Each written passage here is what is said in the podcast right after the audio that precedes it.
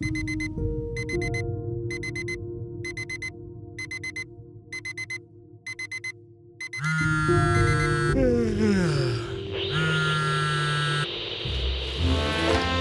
hold for a very important message.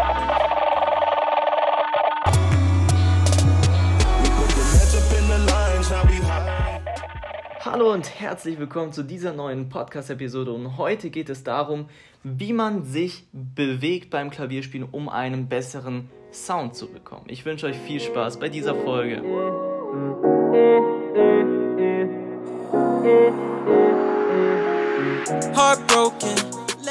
Okay, und lass uns direkt mit dieser Folge anfangen. Und ähm, ja, im Endeffekt, warum ich ähm, diesem Thema eine ganze äh, Podcast-Episode widmen möchte, ist, weil man im Endeffekt das, was man mit dem oder was du mit deinem Körper tust, das reflektierst, was du über die Musik denkst.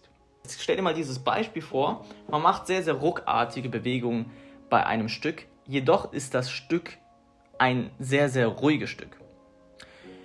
Das wäre natürlich sehr, sehr strange. Und dann würde man natürlich sagen, wenn, wenn man jemand sehen würde, der das macht, ähm, würde man wahrscheinlich sagen, okay, der ist unmusikalisch oder der macht unmusikalische Bewegungen und so weiter und so fort. Das heißt also, insgesamt müssen wir bei unseren Bewegungen uns überlegen, welche Bewegungen passen denn zu den jeweiligen Passagen, die wir in unserem Stück haben. Und ähm, ja, da ist zum Beispiel ein kleiner Tipp, wenn du eine Linie spielen möchtest, probier mal das aus. Spiel die Passage mal komplett ohne Rhythmus und achte darauf, wie sich dein Körper dazu bewegt.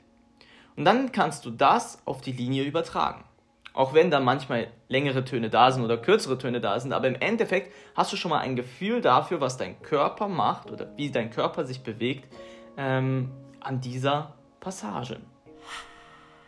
Aber wenn wir jetzt mal weg von langsamen, ruhigen Stücken gehen und mal hin zu schnellen, bewegten Stücken, dann heißt es trotzdem nicht oder dann sollte es trotzdem nicht heißen, dass man zu extreme Bewegungen macht, dass man zu sehr ruckartige Bewegungen macht, zu sehr rumspringt, etc. etc. Ich möchte jetzt natürlich keine Namen nennen, aber es gibt natürlich sehr, sehr viele Pianisten, die das auch wirklich in extremer Form tun.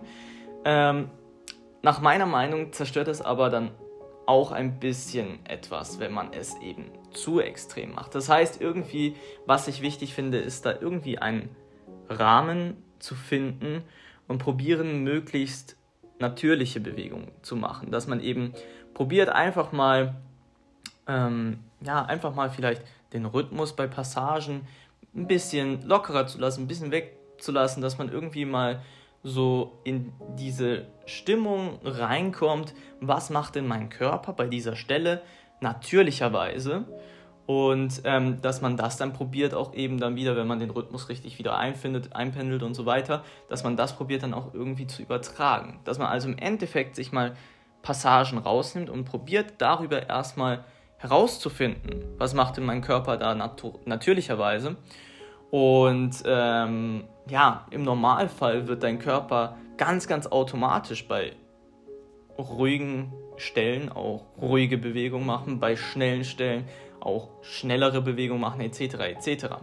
Und ähm, ich denke, es ist einfach wichtig, mal irgendwie anzufangen, mal auf den eigenen Körper sozusagen zu hören, was macht der automatisch, das auch mal zulassen, ähm, aber irgendwie nichts erzwingen zu wollen. Weil wenn man irgendwas erzwingen will, dann kommt es eben leicht dazu, wie ich vorher erwähnt hatte, dass man die Sachen zu extrem macht, dass man dann auf einmal ja, zu extrem schnelle Bewegung macht oder oder oder. Und das, denke ich, zerstört es dann auch wieder so ein bisschen. Da muss man irgendwie in so einem, einer guten Balance sein. Und ähm, ja, das ist mal die Aufgabe, ähm, ja, die es eigentlich von dieser Podcast-Episode aus mitzugeben gibt. Und zwar, ähm, ja, probiert einfach mal auf eure Bewegungen zu achten, auf eure Bewegungen, die natürlich kommen, die einfach mal zuzulassen und mal ähm, ja, gut darüber zu reflektieren. Ich wünsche dir viel Spaß ähm, ja, beim Ausprobieren und bis zur nächsten Folge. Bis dorthin, euer Adrian. Peace.